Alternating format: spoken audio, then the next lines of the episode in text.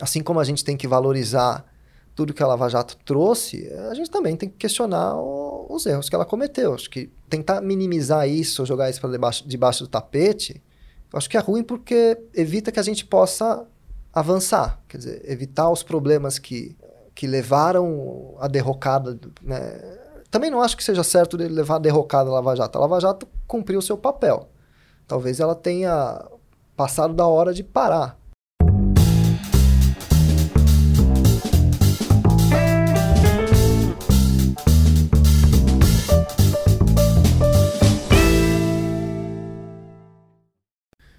Olá, seja bem-vindo à segunda temporada do LecCast. Eu estou muito feliz que a gente vai retomar esse trabalho tão legal, esse projeto que nasceu de forma despretensiosa e já alcançou aí mais de 50 episódios. Se ele atingiu essa marca, a culpa é sua, que nos acompanhou até aqui e que segue acompanhando o LecCast agora é, neste novo, essa nova jornada. É, como eu disse, foram mais de 50 episódios, muitos deles voltados para temas técnicos de compliance, de proteção de dados.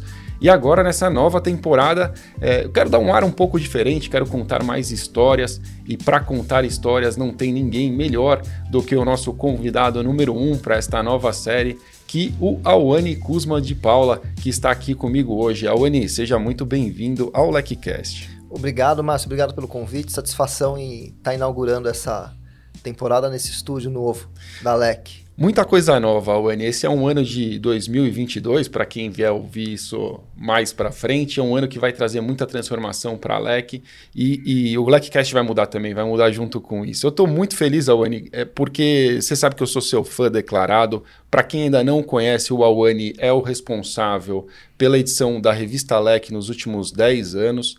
É, até acho que esse é o nome do nosso episódio de hoje, quer uhum. dizer, 10 anos de compliance para você contar um pouco de como foi essa experiência. Né? Muito antes de eu chegar aqui, o Awane já estava à frente desse papel é, de realmente construir a revista Alec e construir essa história tão uhum. legal. Então eu, quero aproveitar seu tempo com a gente, Awane, para contar realmente histórias, como eu falei, e, e não apenas falar. Meu, meu pensamento inicial era que a gente conversasse uhum. sobre a evolução do compliance no Brasil.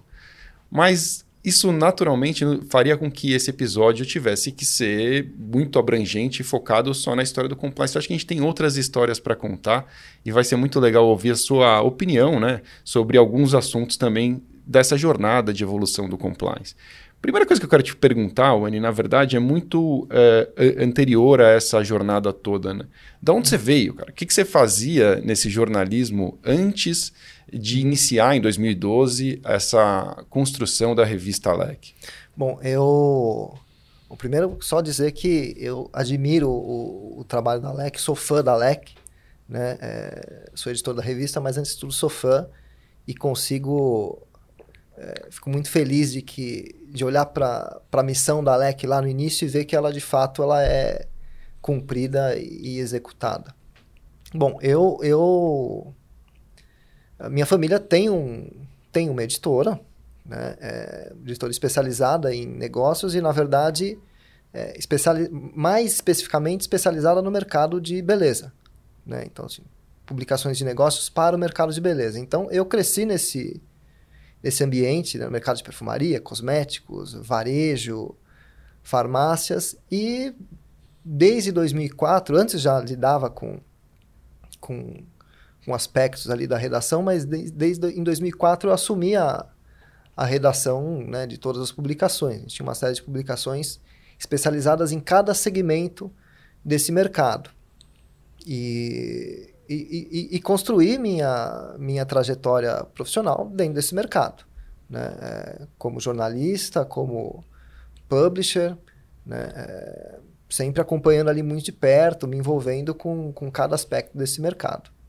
Legal. Aí, em 2012, caiu compliance no seu colo. Como que isso aconteceu? Não, não foi muito interessante, né? É, tinha um, tinha um, um, um, amigo, que acho que tinha, que era também amigo da, da Alessandra, né?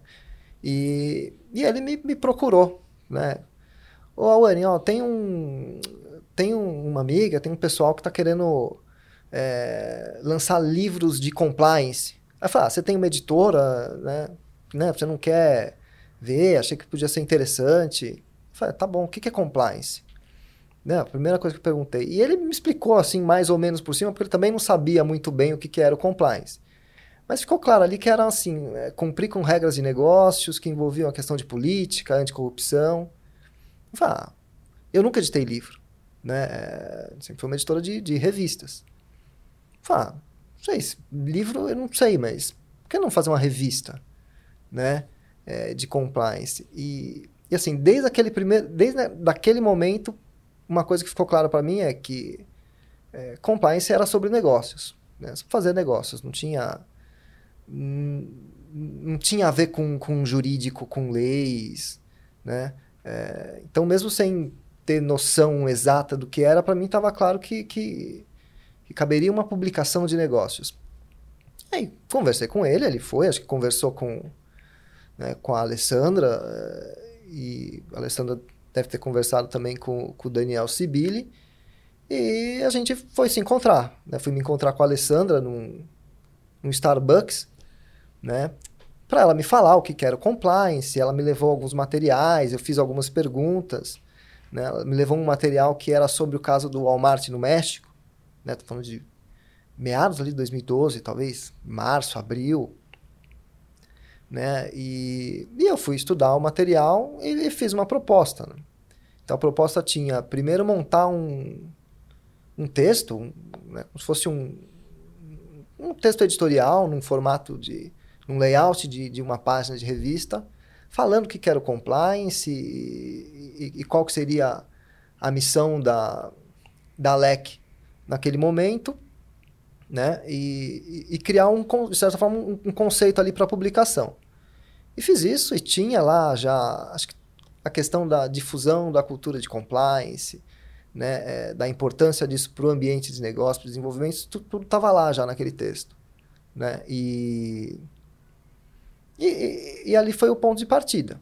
Né? Foi, foi, foi a base para lá, que tinha também algum material ali sobre de apresentação do, do que seria o projeto. E depois tinha uma segunda fase. Né? Então fiz essa primeira fase, mandei o material, é, tô na minha. Não, não tinha muito o que esperar ali, né? Não sabia se, se aquilo ia para frente ou não, né? Ficou lá e depois de algum tempo a Lê me liga e, e ela fala, né? Oi, tudo bem? Então, é, a gente vai seguir com o projeto. Fala, ah, legal, tá bom, né?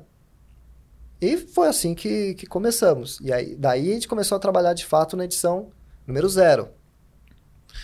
Muito legal. E, e logo de cara, uma coisa que eu, eu faço questão de estressar, que eu, eu, acho muito importante essa sua visão e concordo plenamente. Compliance é sobre negócios, é uhum. sobre pessoas, é sobre o comportamento dessas pessoas e muito menos sobre direito ou sobre uhum. as leis em si, né? Isso realmente é muito legal. Outro ponto que eu achei legal é a forma como você imita a Alessandra falando que é exatamente assim que ela fala, realmente é o jeito da ler é, de falar.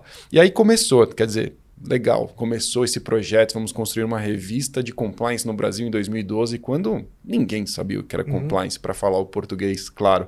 Quais eram as principais dificuldades de fazer isso? Como foi a construção é, do, da número um ali, da revista LEC número um? Da número zero, né? Da número zero. número zero. É, foi muito interessante. E, e ao mesmo tempo, uh, se eu te falar que foi difícil falar com as pessoas, é, não foi, porque acho que justamente ter o suporte ali da, da lei e do Sibili, que estavam enfronhados, e de ser um mundo tão pequeno, né, não tinha muita gente com quem falar, né? É, então, assim, a gente conseguiu achar algumas fontes, obviamente, era um ambiente limitado, mas acho que dentro do que a gente desenhou, acho que o projeto desde sempre foi muito bem recebido. Né? Acho que isso é um, isso que é um ponto importante dizer. Ele sempre foi muito bem recebido. E eu acho que. E, e, e falo isso aqui de verdade. Acho que tudo que a Alec fez desde o início, é, e isso ainda muito mais marcante no início, porque não tinha nada, assim, sempre foi além das expectativas do, do mercado. Né? Então, quando a gente começou a fazer a revista, né, ninguém me conhecia, né? ninguém conhecia Alec, então ligava, né, ó, tô ligando por indicação do, do Daniel Sibili ou da Alessandra. E estava olhando aqui a, a edição número 1, que tem, tem algumas matérias que foram é, republicadas da edição 0, e a gente tinha ali o, o Newman Debs, né, que hoje já é o, continua como né, o General Counsel da Unilever para América Latina, estava participando, o nosso amigo Raul Curineto, né, na época na Reis ainda já estava lá, o presidente do COAF já estava participando daquela edição, quando a gente falou de lavagem de dinheiro. E na capa? E na capa da Zero, Wagner Giovannini, né, que era o cara do que tinha tinha debaixo de si a grande estrutura, ou pelo menos a estrutura que era a grande referência de compliance fora do sistema financeiro, né? É, de compliance anticorrupção principalmente, que era da Siemens, né? que é a, talvez o, o, o marco aí para o avanço do compliance no mundo. Né? E foi muito interessante, que eu lembro que eu fui entrevistar, quando fui entrevistá-lo, e a Ale foi também nessa entrevista, né? É, e, e vendo a história dele, pô, ele passou 20 anos em qualidade, era um cara de processos, né? Eu lembro que eu insisti algumas vezes com ele, né? Você não enxerga o compliance como uma, uma extensão do seu trabalho de, de qualidade, de gestão de qualidade, de processos? Eu falo, não, não é bem isso, né? É, não é exatamente isso, mas aquilo também nunca saiu da minha cabeça, principalmente por causa da questão dos processos, né? E a gente vê o quanto, quanto processo é importante hoje é, para o compliance. Mas é, interessante, naquele momento, as questões que se apresentavam no, nos eventos, né, no, nos poucos eventos que se tinha, ou quando saía alguma coisa na mídia, e que a gente perguntava, era, tá bom, pode almoçar ou não pode almoçar com o cliente? Né? Pode dar presente ou não pode dar presente? Né? É, como é que a gente como é que a gente fala para o pessoal de vendas que agora eles não podem mais fazer isso? Por que, que eles não podem fazer isso? Então, assim, eram coisas que hoje ainda são realidade, quer dizer, mas é, eram dessas coisas que a gente estava tratando ali, principalmente quando falava do compliance anticorrupção. Mas a gente já falava também da lei de lavagem de dinheiro, que, é de, que foi alterada em 2012 e que serviu de base para muito do que veio aí depois de combate à corrupção, né? E, e, na linha fina da matéria a gente já fala, aquela, aquela, aquele texto que vem embaixo do título, né? A gente já falava que ela era uma lei que ia, de alguma forma, tornar mais. É, não é mais perigosa, mas assim, estava chamando a atenção dos executivos pelo risco, pelo aumento do risco. E foi o que aconteceu. Então, acho que a gente conseguiu é, trabalhar com pessoas ali com fontes é, que estavam inseridas já no mercado e, e, e, trazer essa visão de negócios, quer dizer, para o compliance, entender aquilo do ponto de vista de negócios e, e assim, a gente só foi agregando depois, né? Então, assim, é, se eu te falar que foi, foi difícil encontrar fontes, eu acho que naquele momento não, porque tudo era novo. Então também não precisava da fonte que. Né? Hoje a gente tem um pouco mais de dificuldade, não posso pegar. Se eu vou tratar de, de alguma coisa do FCPA, eu preciso achar uma fonte muito específica para falar de algo muito específico. Né? Você pega o primeiro ano da revista, é, eu não sei quantas vezes a gente escrevia FCPA, né? mas tipo, certamente algumas centenas de vezes por edição, porque era o que tinha. Né? Hoje não. Então, naquele momento tudo era novo e a gente foi aprendendo com o mercado. Né? E acho que o mercado foi aprendendo com a gente. Então, foi uma troca muito interessante, foi muito legal. Claro. É, é, legal saber disso, Awane, porque a minha expectativa era que você dissesse, nossa, foi super difícil. Até porque a lei conta a história do primeiro congresso, com uhum. riqueza de detalhes, e é muito legal ouvir ela falar disso. Mas ela diz que praticamente tinha que ficar na porta do, do auditório ali, convidando pessoas na rua para falar assim: você não quer assistir aqui um congresso de compliance? Ninguém, no, no congresso número é, um, ninguém sabia o que, que é, era aquilo. Eu, né? eu não tenho. A, eu lembro do primeiro congresso, foi um negócio impressionante Acho que foi no segundo ano já da, da Alex, se não me engano, 2014. Não sei se foi 2013 ou 2014. Sim. Mas foi assim, foi um negócio impressionante. O primeiro Compliance Day, foi junto com o lançamento da Zero, é, era um evento pequeno, sabe? um evento para 40, 50 pessoas, talvez, ali na sala, que era o que se tinha de, de evento de compliance. Mas você pega os personagens que estavam ali já, é, muitos dos caras que são referências hoje em compliance no, no Brasil, no mundo, estavam lá. O Carlos Aires estava lá participando, o Giovanni Falsetta estava lá. Depois foram os, os, fundadores aí do curso, junto com o Sibili e com o Palma, que também estava lá. O Denis Jacob, que hoje está nos Estados Unidos, estava lá. Né? É, e eu tô lembrando só de quem estava ali no, no, entorno da onde eu estava sentado. Né? Tinha gente ainda mais, muito mais gente qualificada ali. E então assim, para um negócio que saiu do nada, e, e, e, pouco tempo antes tinha tido um evento internacional dessas empresas internacionais que organizam eventos de, de negócios, né? salas pequenas, 40, 50 pessoas. Interessante também, grande, com, com eram dois dias, tinha lá, o, acho que o, o, Fernando Palma era o coordenador da mesa, e, e, tinha essa quantidade de pessoas, né? E já era, assim, algo monstruoso para os padrões da época, né? Porque todo mundo falava, ah, vai fazer um evento de compliance, vai juntar 10 pessoas, se muito.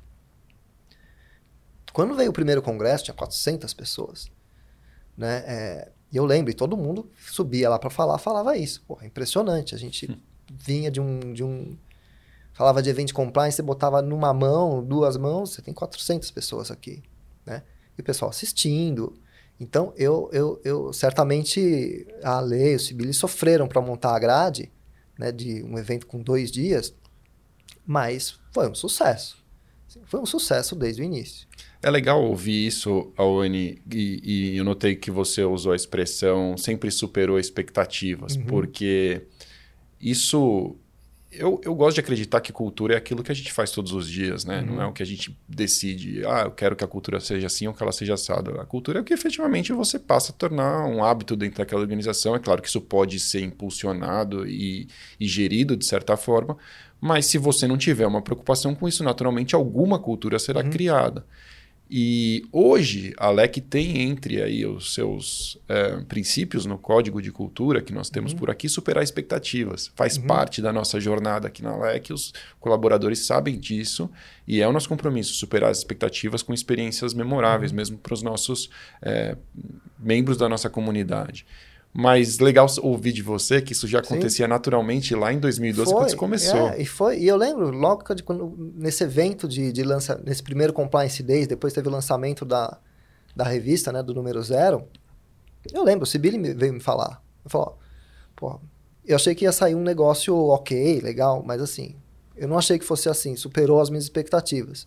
Então, assim, acho que começou daí, né? É, acho que de alguma forma é, ele e, e a Ale é, também acho que, que não, talvez não tivessem ideia da. Ou não tivessem a compreensão de. Ou talvez tivessem, né? É, não sei. A, a compreensão de o que, que aquilo representou para o desenvolvimento do mercado de compliance no Brasil. Sabe? Acho que realmente ali era o início da comunidade de compliance da LEC hoje. É verdade.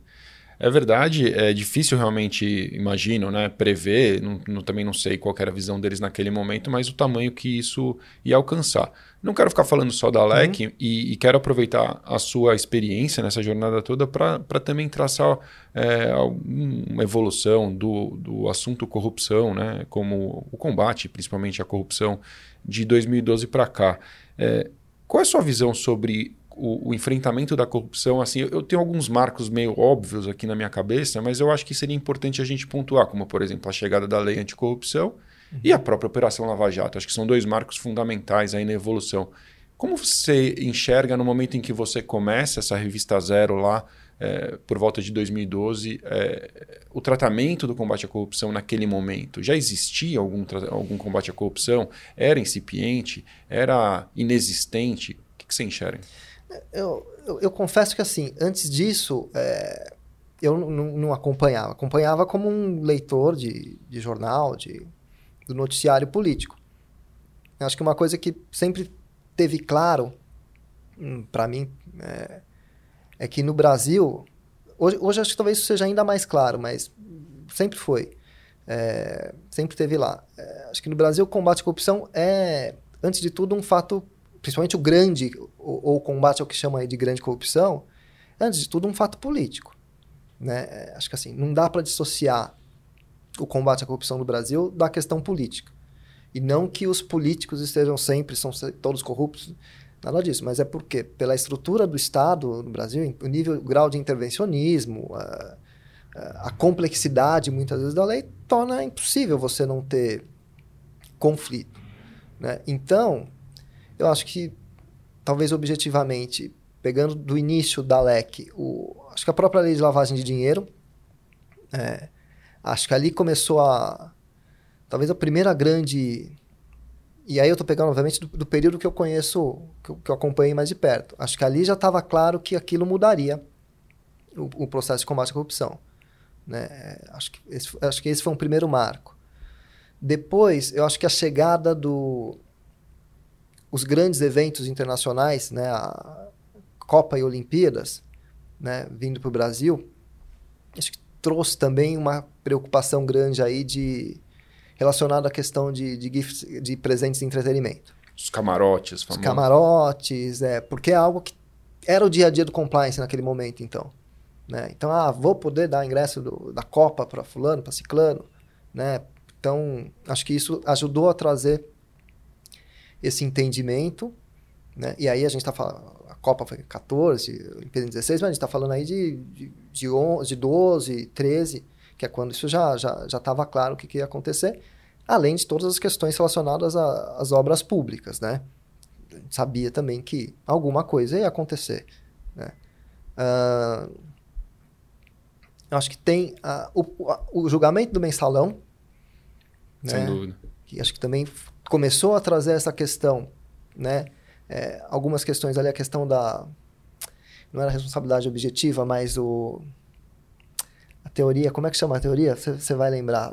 Da omissão penalmente relevante, é, algo que, assim. Que, sei, eu também não sou. Era isso? Você deveria saber. Você, você não participou, mas você deveria saber que aquilo estava acontecendo pela posição que você ocupava. Né? É, pô, me fugiu o nome. Talvez em algum momento da, da, entrevista eu lembre. Volte o nome. É, é, que, que acho que também trouxe um alerta ali, que é aquela coisa, pô, você é um, você é um diretor de empresa, né? Você não pode simplesmente... Talvez começou ali um... Essa coisa, pô, você não pode se omitir. Claro. Né? É, a omissão também vai ser... Vai, vai, vai começar a ser, a ser punida. Acho que o, o, o mensalão foi trouxe aí, começou a trazer um pouco essa questão do combate à corrupção por um outro nível, talvez na questão midiática, porque você de fato teve ali é, políticos poderosos presos, né? É, empresários, alguns banqueiros, mas eram banqueiros de menor expressão. Então acho que não, nesse ponto chamou a atenção, né? o pessoal começou a olhar ali, prever que podia dar alguma coisa, mas assim é, não era ainda. O Marcos Valério não era um um titã da propaganda nacional, a Cátia Rabelo não era um, né, a rainha do sistema financeiro nacional. Mas eles foram presos. Acho que quem é esperto começou a ver que a coisa ia podia apertar ali. Aí depois você tem ali a, as manifestações de 2013, né, que começa com a questão do, dos 20 centavos e descamba para uma questão de administração pública, de melhores serviços, com a coisa da Copa, e passa pela corrupção que acho que no Brasil. E aí a coisa da corrupção como o combate à corrupção como algo que poderia mudar o, os rumos de todas as mazelas do Brasil, acho que também começa a surgir aí. É, acho que equivocado, mas isso sempre teve presente né, na nossa história. Ah, se os caras não roubassem tanto, a gente não precisaria fazer ajuste, reforma e estaria todo mundo, teria dinheiro para todo mundo. Não é verdade, mas acho que isso é algo que está no imaginário é, dos brasileiros. E aí vem a, a própria lei anticorrupção, né? depois dessa, dessa manifestação, era algo que estava preso. Né? É, o relator era o Eduardo Cunha, se eu não me engano.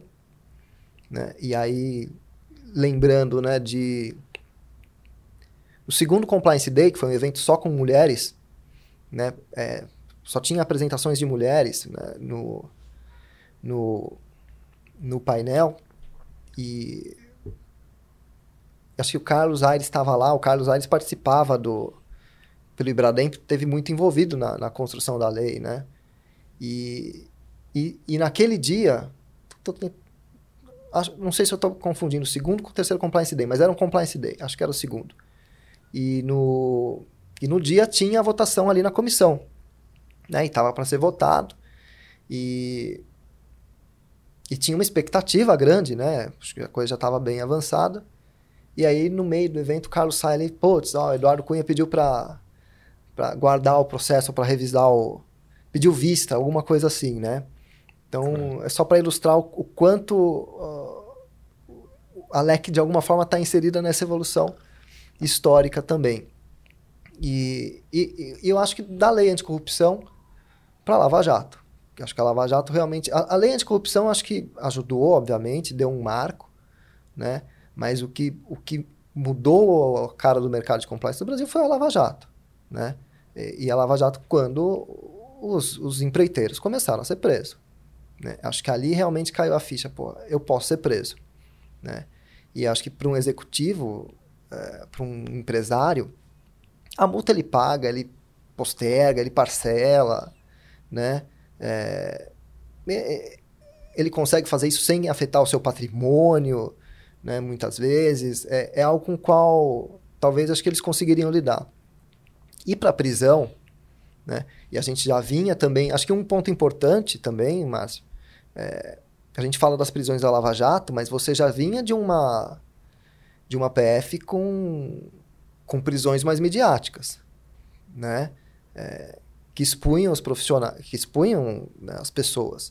Obviamente isso mexe também. Acho que isso também é, contribuiu para moldar uma percepção aí de, de medo, né, de risco. Então, agora, eu acho que a Lava Jato de fato é o grande marco. E daí para frente você tem evolução, você tem a evolução do COAF, né, é, a própria CGU, né, que não é que é recente, é do, ali do primeiro governo Lula, se eu não me engano. Né? É, são estruturas que foram sendo criadas e outras legislações foram sendo aperfeiçoadas, né? Nesses últimos 10 anos, a lei das estatais, lei, de, lei das licitações, né? E de alguma forma elas foram incorporando a questão do compliance, né? No, no, no seu, no seu texto legal. Então acho que a gente tem, tem, tem marca, a gente vem evoluindo. Ou, ou pelo menos evoluímos muito na questão do, do arcabouço legal nesses, nesses 10 anos, sem dúvida. Sim. Muito bem, Aoni. É, ouvindo você falar aqui, eu me lembro até que realmente, quando você menciona né, a, necessidade de você saber sobre as coisas e que acontece ao seu redor, tem muito a ver realmente com a teoria do domínio fato, que eu acho que é o que uhum. você estava tentando exatamente. se recordar, é, que surge no Brasil com maior importância a partir da, do mensalão, julgamento do mensalão. E, e, sem dúvida nenhuma também, esse, o papel da teoria da responsabilidade objetiva cumpre ali uma função fundamental na cabeça dos empresários de entender que o eu não sabia, ou não fui eu, ou tinha um intermediário no meio que fez e não fui eu, é, que isso seria suficiente para resolver os problemas. Isso acaba né, com a teoria da responsabilidade, responsabilidade objetiva, porque ela vem dizer que você é responsável por atos de terceiros que agem em seu interesse ou benefício. Isso no Brasil né, é tratado uhum. assim na lei anticorrupção, mas o FCPI já cumpriu um papel bastante importante nesse cenário, quando ele regulamenta e, e vem trazer né, essa. Uh, essa recomendação de gestão dos terceiros com os quais a sua empresa Sim. faz negócio. Queria que você falasse um pouquinho sobre isso, sobre o papel do FCPA também na combate à corrupção no Brasil. É, o FCPA é quem, de certa forma, traz o compliance para o Brasil, né? a necessidade das empresas. Compliance acho que entra primeiro pelo mercado financeiro, né? ultra regulado, mas é, com, com as suas peculiaridades, e pelo farma, que também tem, é muito regular, tem suas peculiaridades, mas teve, foi um setor ali é, com, que, que, foi alertado né, é, de que precisaria olhar para essas questões, muito em função também dessa questão dos parceiros, dos terceiros, né, e, e isso acho que é um ponto interessante que começa a, difundir um pouco o compliance, quer dizer, ele entra pelas multinacionais, né, as multinacionais no Brasil são extremamente relevantes, né? Começa então uma, uma imposição, sabe? Ó, tem que ter o departamento aí, não importa, né? Dá um jeito de colocar. É, e aí se começam a montar as áreas, ou se contratar a gente, né? Uh, ou dar, em alguns casos, é, o, o, o, o, chapéu do a responsabilidade do compliance para alguém na empresa para tocar esse negócio. E além de introduzir o departamento, olhar para a questão dos terceiros que é algo que também, se você olhar, na, voltar lá atrás, já estava na LEC 0, na LEC 1, né, da importância de você levar o compliance para os seus parceiros de negócios terceiros, porque a responsabilidade é da empresa. Né? Eu acho que isso vai ficando é, mais claro na medida em que os enforcements da FCPA vão acontecendo no mundo. Né? Então, ó, o cara foi punido, uma multa milionária, porque agentes na África, no leste europeu, no Brasil, né, é, praticaram atos de corrupção. Né? Então, acho que também começa. Acho que as empresas começam a se dar conta de que elas também não poderiam mais ignorar isso. E isso começa a cascatear.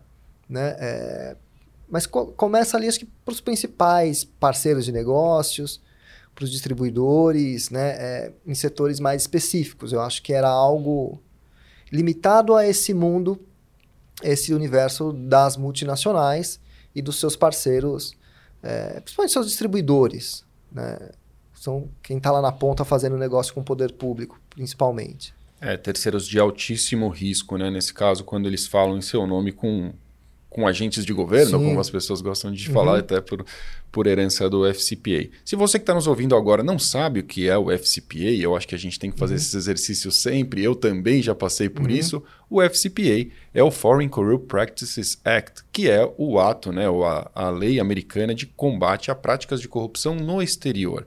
Então, basicamente, ali o que ele vai dizer é que uma empresa que tenha negócios com os Estados Unidos, ela está sujeita. E aí, negócios com os Estados Unidos tem ali os critérios específicos, mas basicamente ela vai abraçar o mundo inteiro. Se sua, sua empresa tiver um servidor que hospeda alguma coisa nos Estados Unidos, ele vai dar um jeito de dizer que você é sujeito ali às leis do, aos, às regras do FCPA e vai dar um jeito de aplicar você. E o que ele quer fazer é impedir que as empresas que tenham negócios com os Estados Unidos pratiquem atos de corrupção no exterior e aí envolve Sim, com tudo, agentes né? públicos, com né? Agentes, Especificamente exatamente. no caso do...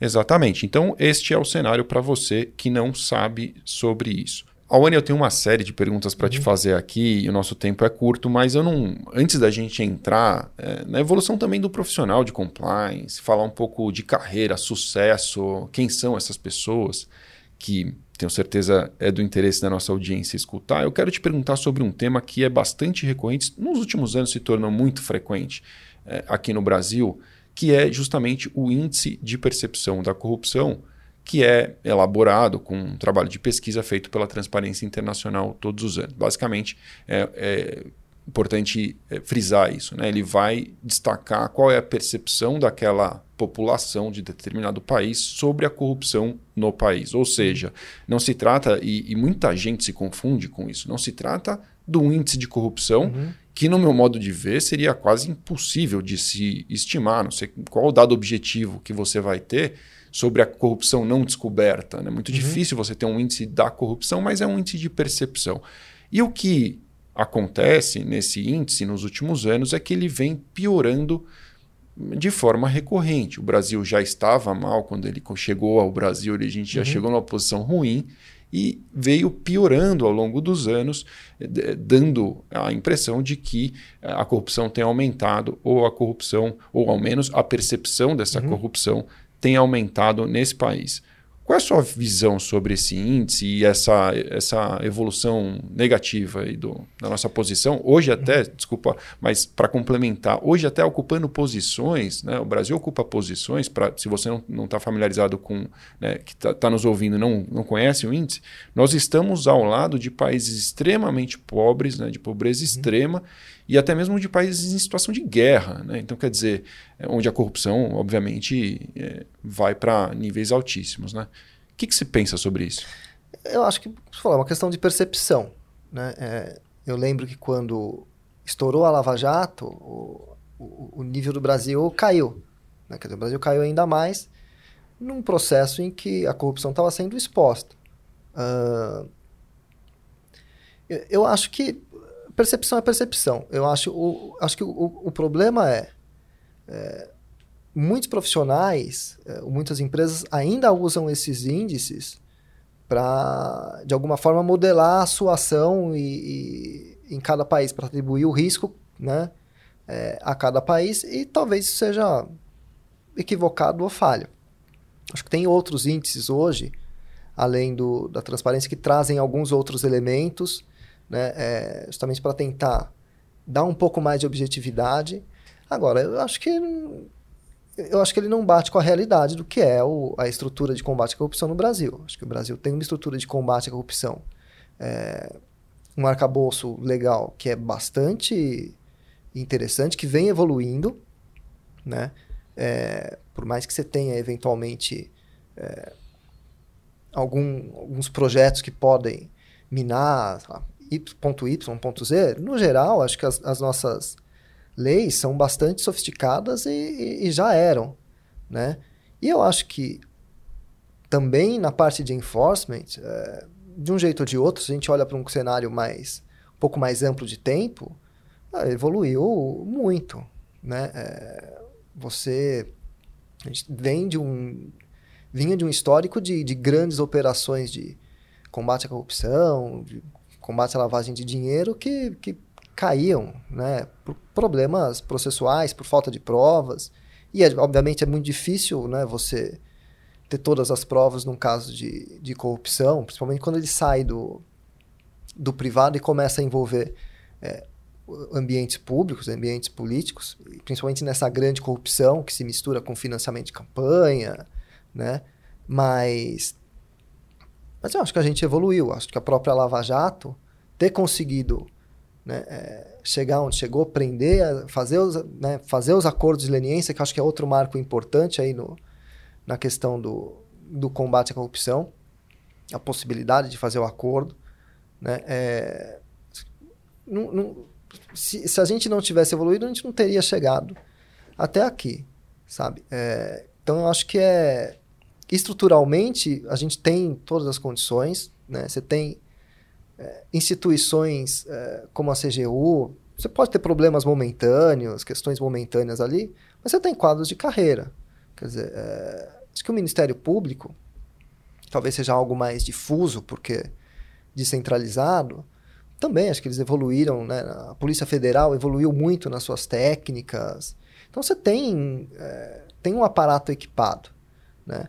E aí você vai ter questões conjunturais eventualmente. Acho que Acho que a gente não pode, assim como a gente tem que valorizar tudo que a Lava Jato trouxe, a gente também tem que questionar o, os erros que ela cometeu. Acho que é, tentar jogar isso, tentar minimizar isso, jogar isso para debaixo, debaixo do tapete, acho que é ruim porque evita que a gente possa avançar, quer dizer, evitar os problemas que que levaram a derrocada, né? Também não acho que seja certo ele levar a derrocada a Lava Jato. A Lava Jato cumpriu o seu papel. Talvez ela tenha passado da hora de parar.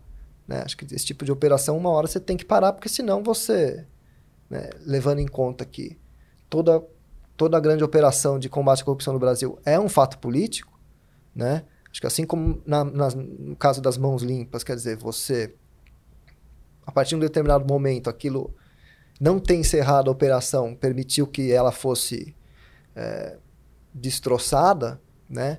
É, eu acho que no Brasil aconteceu a mesma coisa. Acho que não dá para para para falar que não houve que não, que, não, que, não, que não houveram erros ali, né? Agora, os avanços superam em muitos erros. Então também acho que a gente não precisa não é algo para para discutir no sentido de acaba com tudo ou não, foi tudo perfeito. Acho que, acho que falta um pouco de, de olhar para essas nuances e com, com, com um olhar crítico falar, ok, erramos aqui, erramos aqui, erramos aqui, né? É, as isso aqui não deu certo, isso aqui está errado, né?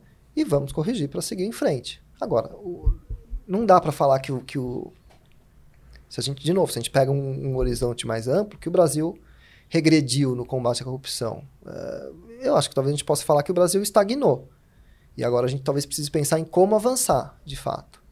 Faz todo sentido, Awane, e eu me recordo até há uns quatro ou cinco anos, quando eu fui convidado para dar uma entrevista ao Heródoto Barbeiro uhum. na, na Record News. E, eu disse exatamente a mesma coisa. Quer dizer, eu disse o Brasil tem um arcabouço legal assim digno de país de primeiro mundo e uhum. super elogiado no mundo inteiro para o combate à corrupção e vinha melhorando e, eu acho que esses esforços não desapareceram, talvez se tornaram mais lentos ou menos midiáticos e e eu usei uma expressão que me trouxe na época muitos elogios e muitas críticas, foi uhum. polêmico. Né? Eu disse: o Brasil já não é mais o país do jeitinho. Porque essa era a minha percepção naquele momento e eu continuo achando que aquele orgulho de resolver as coisas de uma forma né, uhum. turva ali, ou alguma malandragem, algum jeitinho, uma forma, aquele orgulho, aquela coisa de ah, é legal porque resolve, é legal uhum. porque a gente. Isso vem desaparecendo ao longo dos anos. Olha para os anos 80 como era bonito bater no peito e falar que conseguiu alguma coisa de um jeitinho. Uhum. Hoje é vergonhoso.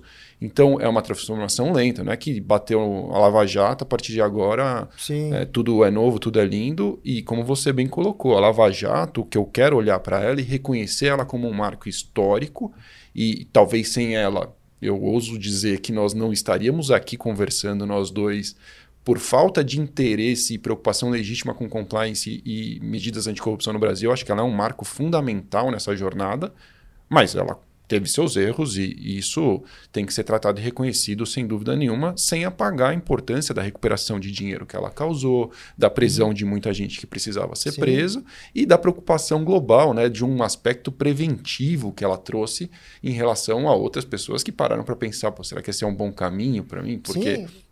A isso coisa está diferente. Isso teve uma mudança de contexto, né? Acho que é, é, preciso entender o contexto, né? As coisas não aconteciam daquele jeito por... É, não foi por acaso. Claro. A gente chegou naquele contexto, né? A gente, a gente lida com a corrupção desde que a gente foi... É, desde que os portugueses chegaram aqui, sabe? Então, eu acho que o que... O que a Lava Jato conseguiu desmontar foi um esquema que era muito sofisticado, né? Por isso que eu acho que a percepção ela é talvez equivocada.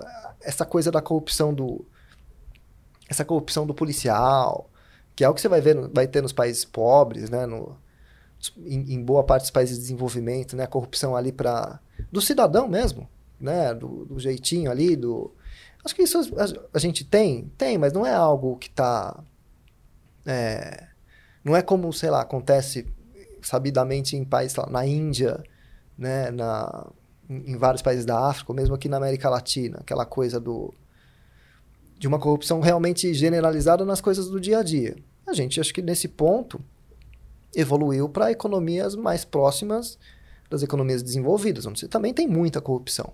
Claro. Né? Mas tem grandes casos de corrupção é, que, que, colocam às vezes os nossos grandes casos aqui no chinelo. Né? É. Sem dúvida. É, antes ainda da gente entrar no profissional de compliance, acho que esse é o nosso próximo tópico aí. É, a gente falou disso e não dá para deixar de te perguntar, né? Chegou um dado momento na nossa história aqui junto na LEC é, que a gente alcançou uma entrevista com uh, Sérgio Moro. Né? Uhum. Isso é algo que a LEC tentou fazer ao longo de todo o tempo, né? enquanto uhum. ele ocupava a posição de juiz, principalmente pela notoriedade de toda a aquela situação, de todo o desenvolvimento do processo da Lava Jato, era algo que os profissionais de compliance queriam muito ouvir. Né? A opinião dele, a visão dele sobre tudo aquilo.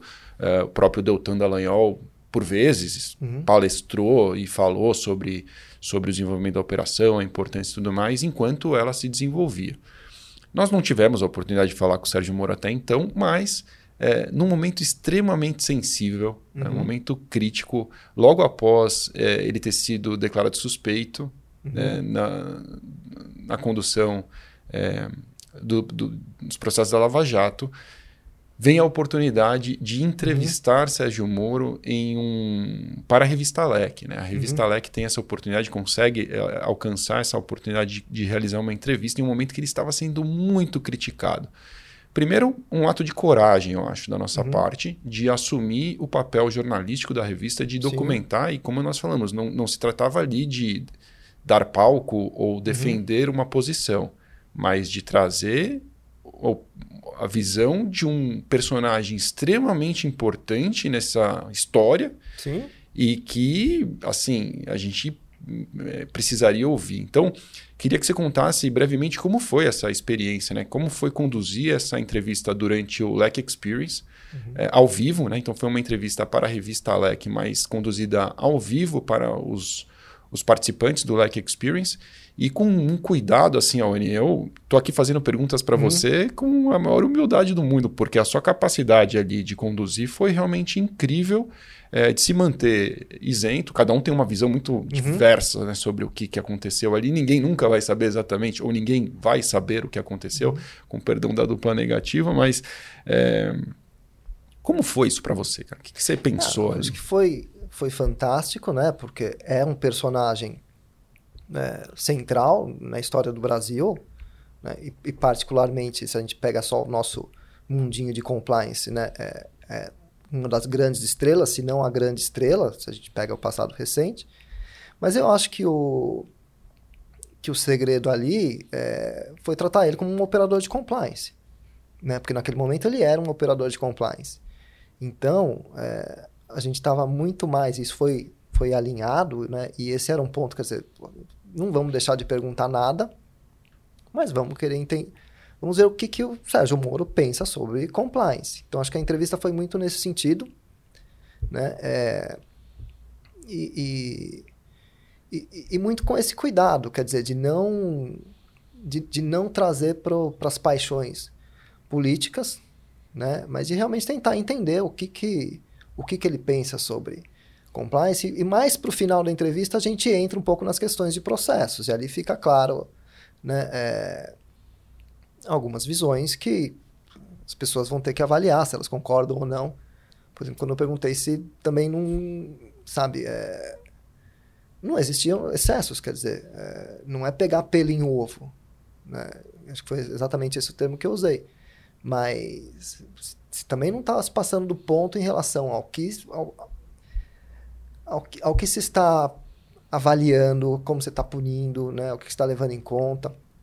Então, eu acho que assim, foi muito foi muito interessante, foi foi uma foi, foi, foi uma entrevista difícil ali de, de, de, de conduzir nesse sentido, de não deixar nem ele também trazer pro né, só pro lado do conforto, do conforto é, claro. de falar bem ou não, sabe? Mas realmente de puxar o que, que você entende de compliance, o que, que você pensa estando do outro lado. Uma coisa é você também falar como juiz, outra coisa é você tá, ter que defender empresas que de repente praticaram mal feitos, e aí? Né? Essa que, pergunta foi muito boa, é, inclusive. É porque né? uma coisa é você estar tá do lado de lá, é confortável, entre aspas, outra coisa é você, ok, fiz errado, mas né, é, isso não me torna um, um crápula. Né?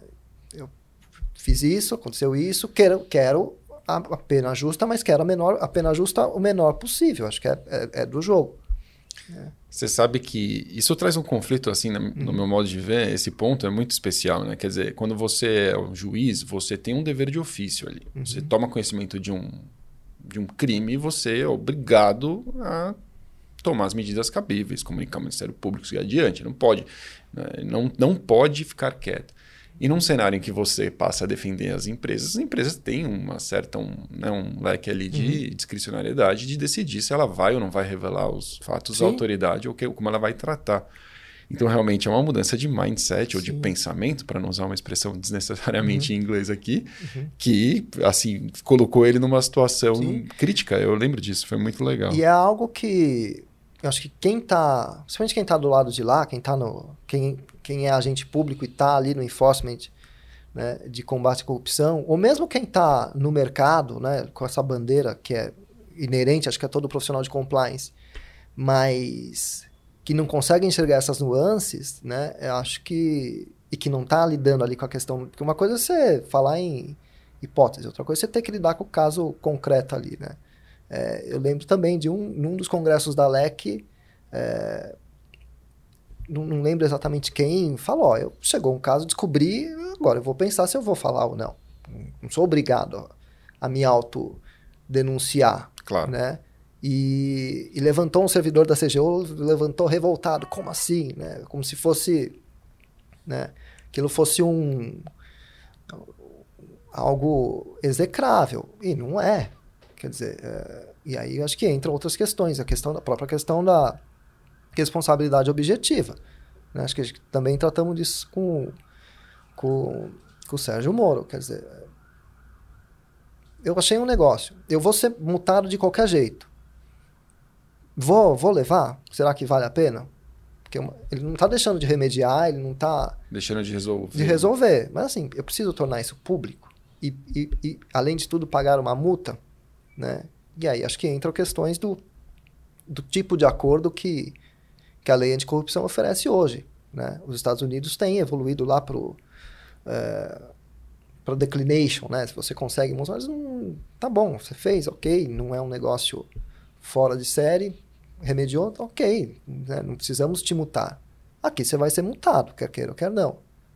E talvez ao expor você perde o controle também da, da narrativa.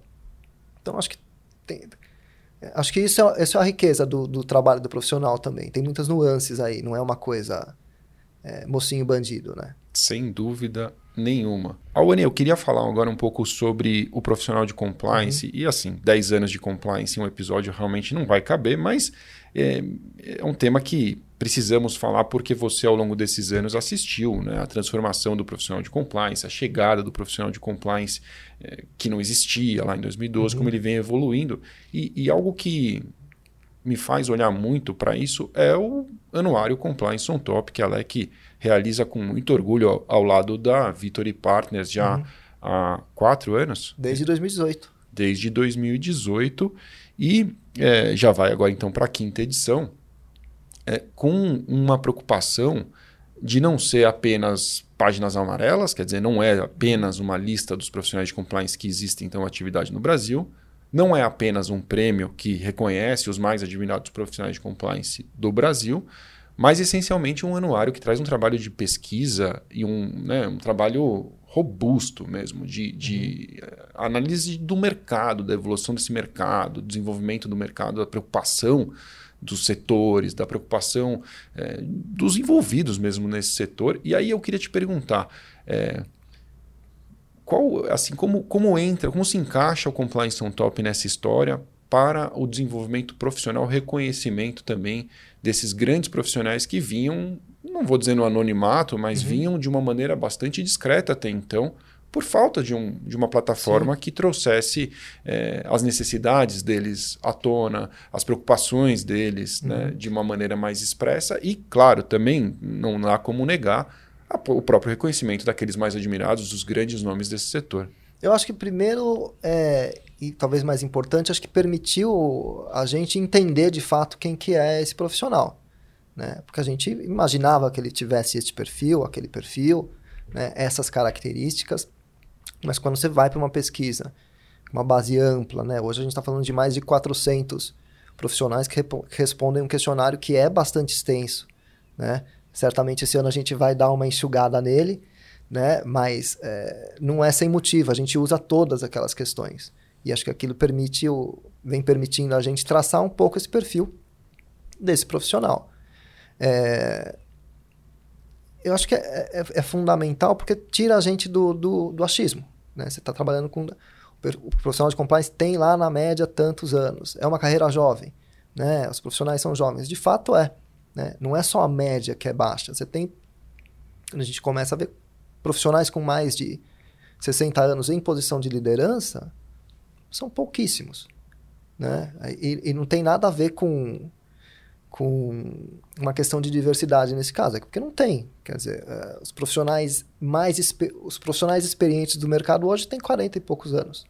E realmente estão ali no, no topo da carreira. São os caras mais experientes, porque é um negócio que começou a de novo, né, tirando talvez o mercado financeiro, um pouco do farma, começaram, mercados começaram um pouco antes, mas a gente está falando de 2000, 2012 para cá, a gente está falando de uma carreira de 10 anos, talvez um pouco mais.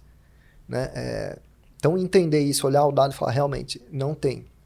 Olhar que é um mercado, em termos de gênero, equitativo. Né? A gente tinha essa percepção, mas você bota lá na pesquisa. Na liderança ainda tem um pouco mais de homem, mas assim, é, é, é bem equânime. Né? E é algo que a gente via desde sempre. E hoje você tem, eles têm um dado objetivo né, de uma pesquisa ampla para validar. O mercado de compliance é, nesse ponto, bastante equitativo. Uh, que mais? E, e, e, entendendo como, como esses profissionais se sentem em relação a, ao apoio da liderança, de como eles se sentem em relação a como eles enxergam que o trabalho deles é percebido, são todas questões que a gente foi vem acompanhando e você vê a evolução. Né? Quer dizer, os profissionais de compliance, eles acreditam que eles têm o apoio da alta liderança. Né? Em, em, total, em grande parte, é, na, na, na, grande maioria das respostas. Quem olha de fora, os profissionais de consultoria e de, de escritório de advocacia, têm uma visão diferente. Né? Eles acham que tem um apoio ok, mas não é no nível adequado. Então, tem a ver com uma questão de orçamento. Pô, não tem orçamento para fazer o projeto que você me mandou. Não quer dizer que ele não tem apoio da alta liderança. Às vezes é uma desculpa para não ter que te falar, não, eu não quero fazer. Né? Então, a gente, acho que ao longo dos anos, vem. É, o Compliance on Top vem permitindo a gente modelar né, é, a, a, imagem desse profissional. Quer dizer, modelar não, mas enxergar é, de forma mais objetiva quem é esse profissional, quais são os anseios, né? como é que ele enxerga uma série de questões pontuais, questão de é, da obrigatoriedade de compliance, das certificações, né? se ele acha que com tendo uma a empresa sendo tendo seu programa tem, tendo um programa certificado por terceiro, se aquilo ajuda ele a diminuir a, a diligência e obviamente a gente está falando de algo que tem impacto prático, né? Então, pô, se todo mundo, se metade das pessoas, dos, dos líderes, estão achando que eu tendo, tá, tendo a ISO, né, é, validando ali, eu posso então, em vez de lá, gastar X horas para fazer a diligência, eu posso reduzir ali o escopo. A gente está falando de algo que tem implicação prática. Então, acho que o compliance on top é muito importante nesse sentido. Dizer, ele direciona ele ajuda a, a gente a entender o que, que o profissional de o que, que a liderança de compliance está pensando. Né? Acho que dá, dá uma visão bastante clara. Acho que é um trabalho bem, bem, bem legal. Acho que dá bastante satisfação de, de olhar aqueles números. É impressionante a evolução né, desse anuário. Ele surgiu, né, como tudo que começa de uma maneira né, menor e, e, o número um eu lembro que foi super corrido, porque foi uma decisão, vamos, vamos, vai dar tempo, uhum. vamos, vamos fazer. E aí, é uma ideia que partiu até do próprio Raul Cury, uhum. é, da Vitor, e trouxe para a LEC com, é, com essa, enfim, uma parceria longa que a gente tem mesmo, e, e realmente foi super corrido. E hoje é um projeto absolutamente consolidado, faz um eventos de porte assim impressionante mesmo, né? Imaginar Sim. que ele chegaria onde chegou e tem o apoio de grandes empresas e, e vem realmente alcançando muito sucesso muitos dados que estão ali me trazem surpresa quando eu vejo. Né? Esse especial que você colocou sobre o suporte da administração, cabe a mim muitas vezes uhum. apresentar esses dados nos, uhum. nos, eventos. E eu gosto de brincar, porque deixa os advogados e consultores numa situação. Ó, aqui nas, nas, pesquisas eles são transparentes e dizem uhum. que o suporte da administração não é tão grande assim quanto os profissionais é, do compliance interno acreditam, e esse é um dado surpreendente. Outro dado que me chamou muito a atenção nessa última edição, em especial, foi um dado relacionado à diversidade dos profissionais dentro do departamento de compliance. É, um crescimento muito grande dos departamentos de compliance ou dos líderes de compliance que declaram ter em sua equipe ao menos um profissional uhum. integrante de grupos como LGBTQIA, é, enfim, é, pessoas com deficiência e, e, e por aí vai.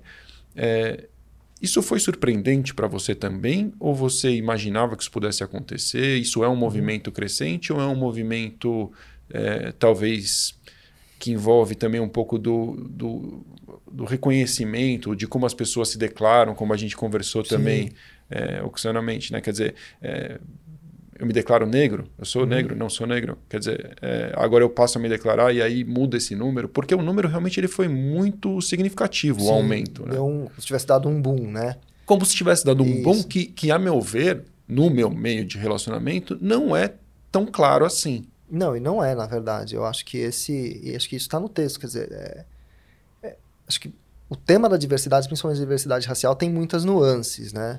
E, então a gente não pode. É, quem pegar o dado e quiser. O que é o que muita gente faz, ó. Ah, diversidade no mercado de compliance explodiu, ó. Passou, muita gente vai olhar isso sem, sem ler o texto e de repente sem entender o contexto, vai estar tá falando besteira.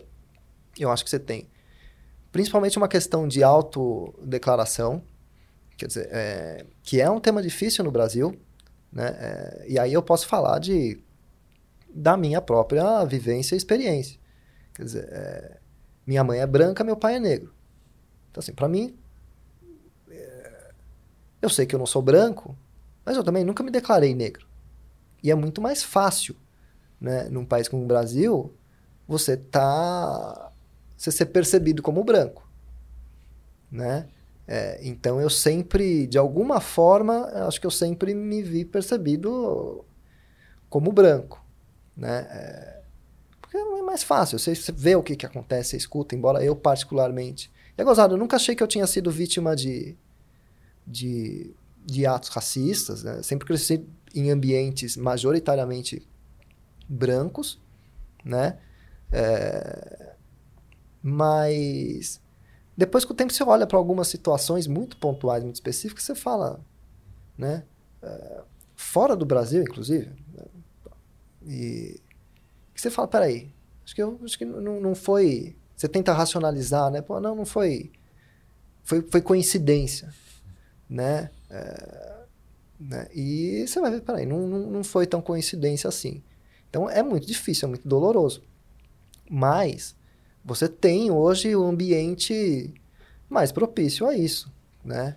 Então eu acho que muita gente que e eu acho que esse é um movimento importante, acho que dentro das empresas. Certamente tem muitos gerentes, diretores que talvez fiquem nessa né, nessa nessa porque cara é, um, é, é moreno, né?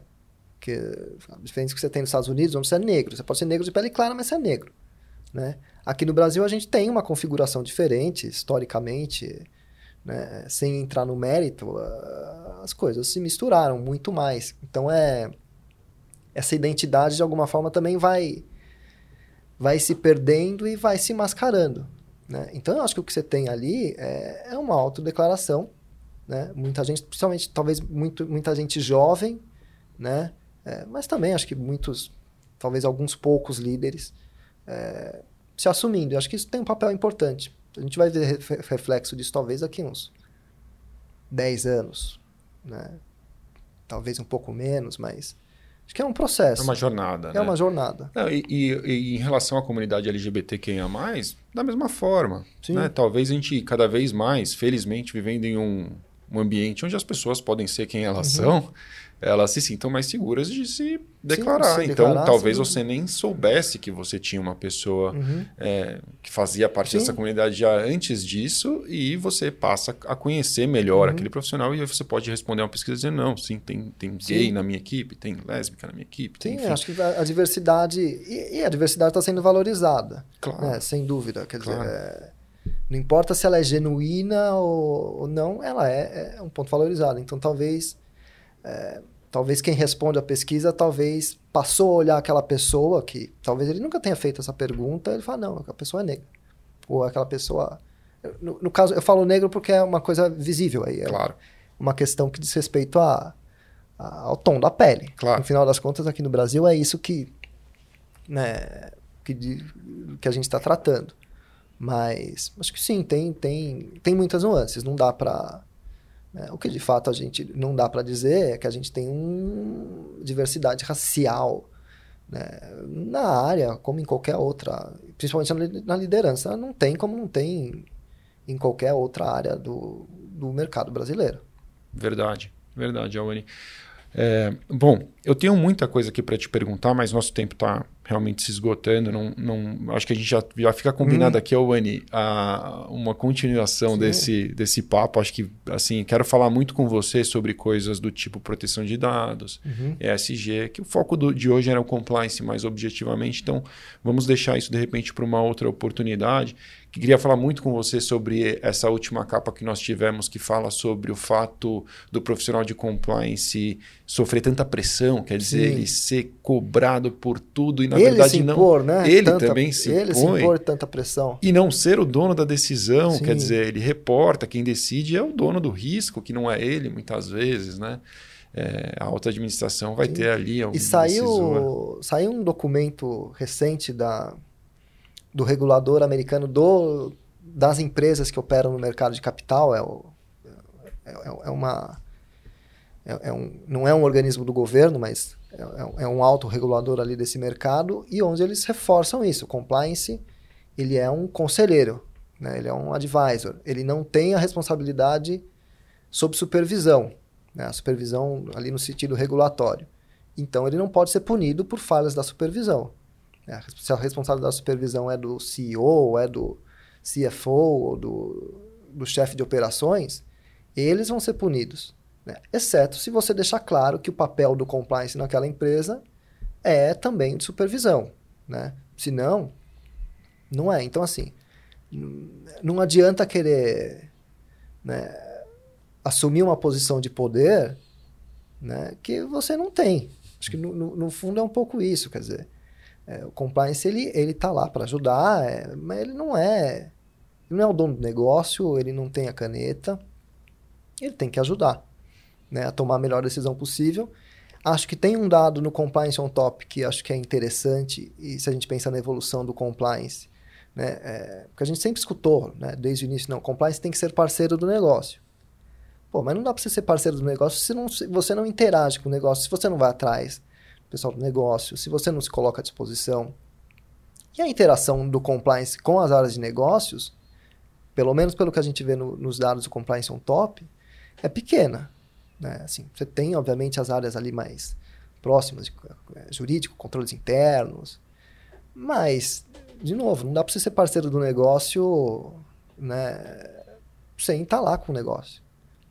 E, e, e, se, se o papel da empresa, né, o core da empresa é desenvolver, fazer negócios, porra, né, é do lado desses caras que você tem que estar. Tá. É ele que você tem que entender eles também. Acho que não, não é o ah, a equipe de vendas tem que entender o compliance. Não, o compliance tem que entender o time de vendas, ver o que, que é difícil, o que está pegando, né? Se fazer entender, né? É, e, e, e, e, tentar achar sempre o máximo de alternativas para encontrar um, um balanço entre manter a empresa segura, mas e, fazer com que o negócio flua cada vez melhor, mais rápido, com, com, com o que é necessário, né? para manter a empresa segura, e não com o máximo de controles possíveis. É, esse, esse é um pensamento muito inteligente mesmo, Oni, porque eh, a gente. A, o, o, quem vai num sentido contrário de fiscalização e punição e, e, um pensamento restritivo ao extremo diminui muito suas próprias chances de sucesso. Uhum. Seja profissionalmente, do ponto de vista individual, como carreira, porque ninguém quer ter um ser humano que só diz: não, isso não dá, isso não dá, uhum. assim não dá, acabou e, e, seja do próprio desenvolvimento do programa, porque um programa que só fica punindo, só fica restringindo, não cria alternativas, não é parceiro, não conhece o negócio, é, fica difícil, sabe? Às uhum. vezes, é, eu já vi muitos profissionais mais júniores cometerem esse erro de insistirem nas restrições sem nunca ter ido na ponta. Sim. Então ele coloca ali uma restrição que é proibido de extremamente é, é assim uma coisa é, limitada mesmo. Você não pode fazer negócio de modo nenhum com qualquer pessoa que tem alguma exposição política. Acabou, isso não acabou, a gente não vai fazer nem nada. Aí você vai ver, a ponta está lá numa cidade onde os fazendeiros são todos políticos. E a sua empresa é do agronegócio e, do, agronegócio e vende insumos agrícolas, por exemplo. Como que você não vai, você não vai fazer negócio algum com essas pessoas? São pessoas. Pequenas Sim. cidades têm políticos normalmente envolvidos, né? Sim. E são fazendeiros, são donos de negócio. Então, é, o desconhecimento da operação é um problema grave. Sim, acho que essa questão de, né, do, do, dos PEPs, né? As pessoas é, expostas politicamente, é um problema. Eu me lembro de que alguns anos atrás o COAF restringiu isso, né? É, no sentido de deixar assim, mais focado, né? Porque quanto mais se amplia, mais comunicação você vai ter, mais informação e talvez o risco de passar alguma coisa despercebida é maior. E menos objetividade. E menos objetividade. Fala, não, foca. Por que que a. Por que que o, sei lá, o, a mulher do, do vereador ela tem que ser tratada como uma PEP? Não quer dizer que ela não, não, o banco tem que fazer lá os processos que ele tem que fazer. Claro. Mas será que ela precisa ser né, é, alvo de sofrer restrições, a mesmo mesmo grau de restrição, você precisa ter o mesmo custo de observância, claro, né? E aí quando você começa a ampliar isso para mais pessoas, agora para secretários de, de, de prefeituras, você tem 5.500 prefeituras no Brasil. cada uma vai, uma média de 10, um gabinete de 10 secretários, está falando de 60 mil pessoas, é, de PEPs diretamente. Olha a cadeia por trás disso, né? E eu lembro que, e, e, e eu falei com, com um profissional do COAF, ele explicou justamente isso, não tem porquê, a gente não, não, não quer dizer que essas pessoas não devam ter uma diligência, mas você tem que ter o foco ali na, né, no, na, no, na, na, pessoa que é PEP mesmo, quer dizer, você não precisa cair com, não me engano, se, é, com sanguíneo de segundo grau. É, começa né? a ficar muito disso. Mas esse é só um exemplo. Sim, quer dizer, o que um... eu quero dizer é que as restrições, às vezes, elas são desmedidas. É, num resumo da, da história, às vezes você restringe algo que, que e é pior, porque você cria uma restrição e não cumpre essa restrição. Então Sim. você cria um sentimento de punidade. Você cria um sentimento Exatamente. que o seu programa de compliance é feito, mas não é cumprido. Que é, é impossível de cumprir. E muitas vezes ele é impossível de cumprir. E então... só, só, só no caso da, da PEP, quando tinha, tinha, um, tinha um racional ali que fazia sentido. Mas aquilo foi bombardeado e foi bombardeado né, na mídia num contexto de ah, isso está, estão querendo restringir a ação do. É, querendo é, né, diminuir a pressão aí sobre, sobre os políticos e, e, e, entrava naquele contexto de enfraquecimento combate à corrupção e acabou voltando e agora se ampliou. Né? É, então, de novo, acho que é a coisa das nuances e de como você planeja e se organiza para combater de fato a corrupção e não simplesmente ficar cercando o maior número de pessoas possíveis, que você corre o risco de perder o foco e não conseguir fazer nada, né? Claro. Que é o que acontece em muitas situações. Uhum. Awani, eu quero, como eu falei, vamos voltar a fazer um, um, episódio de continuação aqui, porque eu não cheguei na metade das minhas perguntas. Uhum. E como sempre, em todo o LECCast, a gente caminha para o final para uma recomendação, uma dica, aquilo que você gostaria de deixar para a audiência. No seu caso, ouvindo assim tudo que a gente conversou até aqui, eu fico pensando, né, o que você poderia recomendar para uh, o profissional de compliance do futuro, profissional de compliance de sucesso nos próximos anos. Mas antes de você uhum. responder, eu quero agradecer a você que nos acompanhou nesse episódio. Se você gostou deste episódio, siga a LEC, siga o LECcast, deixe aqui seu like, enfim. É, Continue conosco, porque muitos episódios virão agora nessa segunda temporada do LecCast. Se você tiver alguma mensagem para mandar, fique à vontade para nos procurar nas mídias sociais. Eu adoro receber sugestões de pauta, perguntas, enfim, aquilo que você achou desse episódio. Pode mandar nas nossas mídias sociais que chega aos meus cuidados e é um prazer poder conversar com você também. Aone, sua recomendação final para a gente encerrar.